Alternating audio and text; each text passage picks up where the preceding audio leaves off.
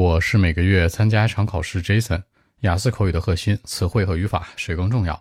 你有两个判断的依据和标准，首先是流利度，其次是分数。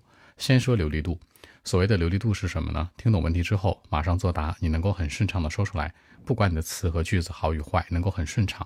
那这个时候你就判断一下，到底是你的词汇更强，还是语法更强？每个人的水平不同，但大部分人而言呢，可能词汇会相对来说薄弱一些，语法会好一点。比如经常说点定从啊、主从啊，甚至宾从啊，或者复合句的一种情况，那词汇可能来来回回就那些，简单点儿。这样的情况呢，肯定不会得一个很高的分儿，但它同样不会得一个低分儿，明白了吗？所以说词汇和语法，他们俩要根据一个流利度作为前提去判断。所以说谁更能让你流畅，你就以谁为核心和标准是比较稳妥的。其次是分数要求。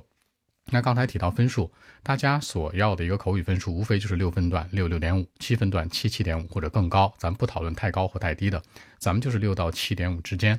那如果是这样的话呢，如果你的目标分只是六分和六点五之间的话，其实对于词和句子要求没有特别高，大家不要拿一个九分或者满分的标准去衡量自己。那如果你想上七分或者以上，那这个时候呢，词汇和句型的一个使用搭配可能要求会更高。从理论上来说，词汇呢。和语法的难度谁更难去准备呢？肯定是词汇，因为它更广。语法无非就是那些，比如定从、主从、宾从，比如悬垂结构，可能相对而言你还是能数得过来的，可能一个手或者两个手能数得过来。但词汇呢，你能数得过来吗？所以说从理论上来讲，词汇肯定会更难。你的词汇用得更好，肯定会 OK。但别忘了那个前提，流利度作为标准，只要不影响流畅度，词汇可能重要性比语法要强一些。反过来，语法比词汇重要性强一些也是 OK 的，具体看每个人。所以说呢，大家一定不要说我一味的去专门去背很多词，从而造成了结巴磕巴的情况。又或者说呢，专门去学这个语法，搞这个语法，说的很难的句子，但是它影响了流畅度。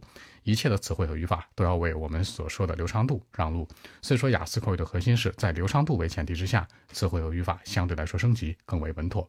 更多文本问题，微信 b 一七六九三九一零七。